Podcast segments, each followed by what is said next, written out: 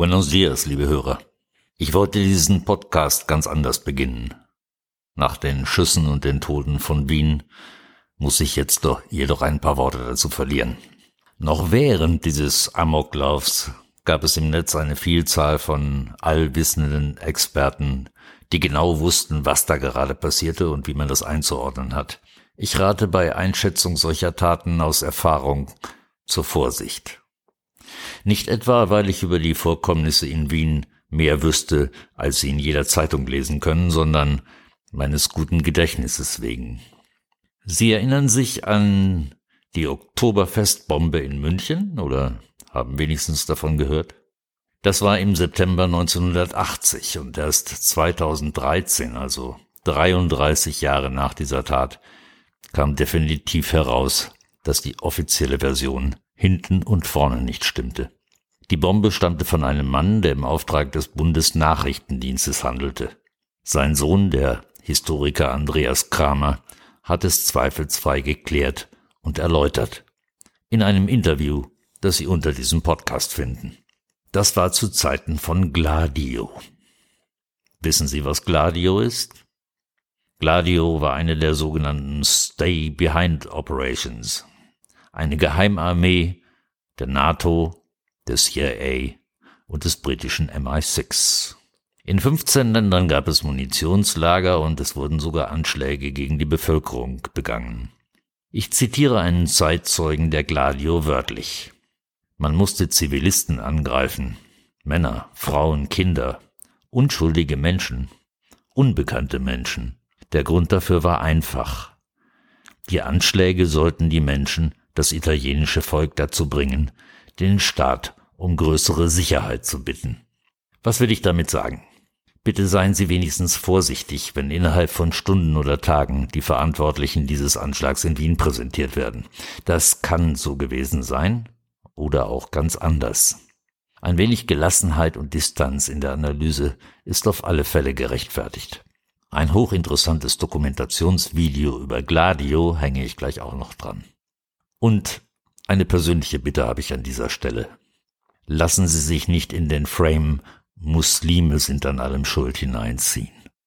Denken Sie immer daran, dass solche Meinungstendenzen Interesse geleitet sind, um mich mal sehr vorsichtig auszudrücken. Fanatiker, Irre und absolute Psychopathen gibt es überall und hat es überall gegeben. Die katholische Kirche hat zum Beispiel über Jahrhunderte reichlich Beispiele dafür geliefert. Denken Sie also selbst, informieren Sie sich und lassen Sie sich nicht den erstbesten Sand in die Augen streuen.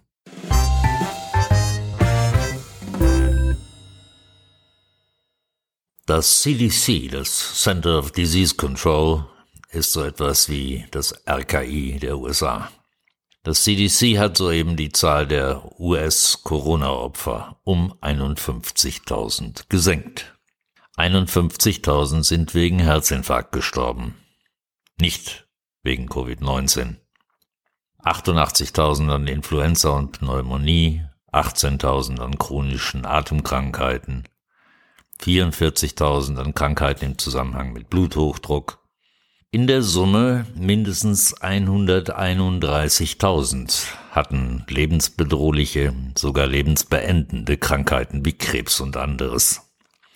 Sie hätten natürlich nicht in die Covid-Statistik einfließen dürfen. Wie die CDC weiter ausführt, waren mehr als 10.000 Patienten als in den letzten Zügen liegend beschrieben aufgrund anderer Krankheiten.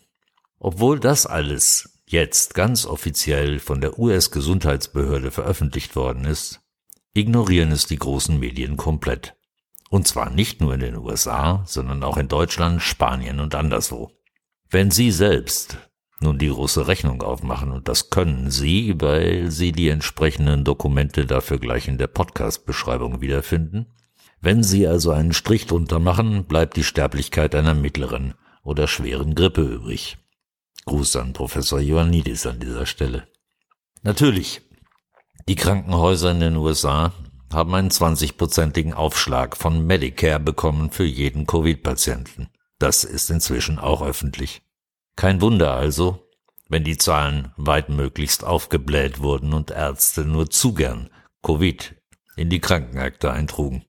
Traditionelle Beatmungsgeräte, die den Patienten kaum Schaden verursachten, wurden in großen Krankenhaussälen verstaut. Man durfte sie nicht mehr benutzen. Nur noch Intubation war angesagt, weil so von der WHO empfohlen. Von zehn Patienten, die mit dem Kopf nach unten den Schlauch in den Hals bekommen, sterben sechs bis neun. Diese aggressive Prozedur überlebt kaum jemand. Nach Berichten von US-Krankenschwestern müssen so viele Tausende zu Tode gekommen sein.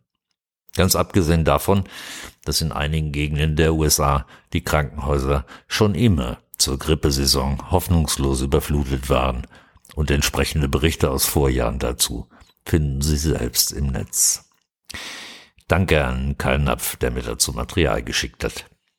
Und nun nach Deutschland und zu einem hervorragenden Beispiel dafür, was hartnäckiger Journalismus zu erreichen in der Lage ist. Die Journalisten hinter dem Blog Frag den Staat mit zwei Bindestrichen haben per Gerichtsbeschluss von der deutschen Bundesregierung die Herausgabe des Lagebild gemeinsamer Krisenstab Covid-19 vom 28. Oktober erzwungen. Der Report wurde vom Gesundheitsministerium im Zusammenhang mit dem Innenministerium erstellt und auch den finden Sie gleich unten in der Podcast-Beschreibung. Daraus geht unter anderem Folgendes hervor. Die, der Bundesregierung ist bekannt, dass es kaum Covid-19 Todesfälle gibt. Dass die tägliche Zahl der Toten mit Covid-19 bundesweit lediglich im zweistelligen Bereich liegt. Das steht schon auf Seite 2, wo auf Basis der täglichen RKI-Statistiken und im Vergleich zum Vortag lediglich 48 neue Todesopfer im gesamten Bundesgebiet registriert wurden. Auch die Anzahl der im Vergleich zum Vortag gezählten neuen medizinischen Intensivbetreuungen gibt das Lagebilddokument unter Bezug auf Divi korrekt wieder 108 sind's. Peinlich ist, das Papier der beiden Ministerien deklariert positive PCR-Testergebnisse noch immer als, Zitat, bestätigte Covid-19-Fälle. Aber wie in diesem Regierungspapier mit Zahlen und Statistiken getrickst und geschoben wird. Das müssen Sie sich selbst geben. Apropos Zahlen.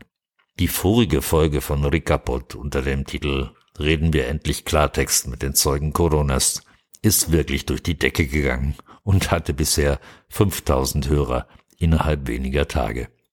Großen Anteil an so vielen Downloads hatten vor allen Dingen zwei Herren.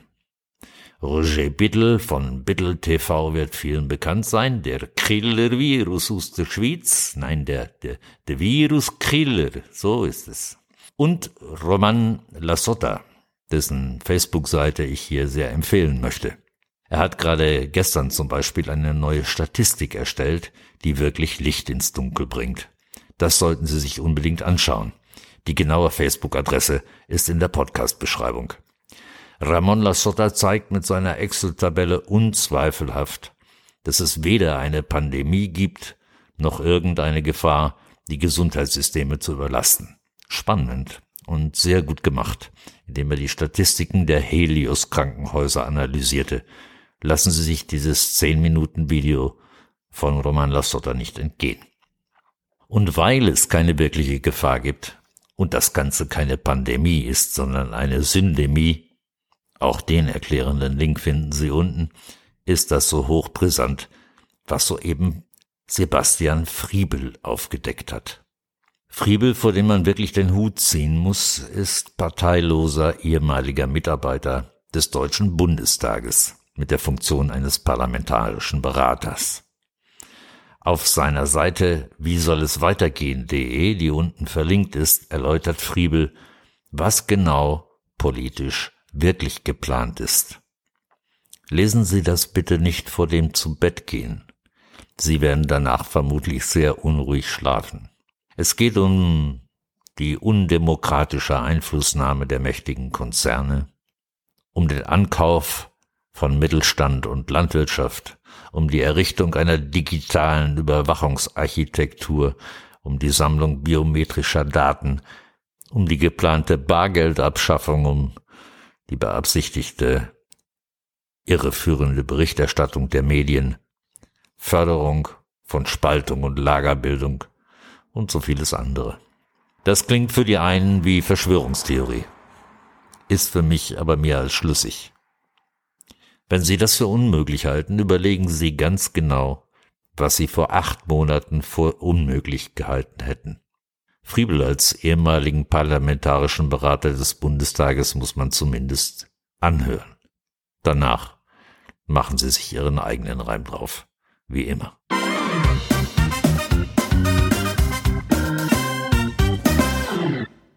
Sollten Sie heute angesichts des Datums einen Kommentar zur US-Wahl vermissen, es gibt keinen. Da wird erstens nicht mein Präsident gewählt, und ich kann mich zwischen den beiden Kandidaten sowieso nicht so richtig entscheiden. Trump finde ich als Person indiskutabel und den Demokraten traue ich zu, viel mehr Aggression und Kriegsgerassel Richtung Russland zu schicken, wie das schon bei Hillary Clinton war. Also sollen sie doch machen, was sie wollen in den USA. So, und nun noch zur Hörer-Top-Liste. Die Top 5 der 887 Städte, in denen meine Hörer leben. Platz 5 Frankfurt am Main. Platz 4 für Düsseldorf. Platz 3 für Zürich. Platz 2 De Verne fast ganz nach oben geklettert. Wien auf Platz 2. Und auf Platz 1 na na Trommelwirbel genau das berühmte niedersächsische Corona-Widerstandsnest mit den 18.000 Einwohnern. Lilienthal, wer sonst? Bei 1250 Downloads in Lilienthal muss Ricapod inzwischen wohl die ARD abgelöst haben, also hoffentlich. Enorm gestiegen in der Hitliste sind übrigens Friedberg in Hessen und unsere spanische Hauptstadt Madrid, was mich auch sehr freut. Recapod gibt es jetzt auch auf Spotify, iTunes und bei Apple. Zum Schluss ein Zitat. Die Geschichte der westlichen Demokratien ist die Geschichte der Begrenzung staatlicher Macht, um die Freiheit der Einzelnen zu sichern.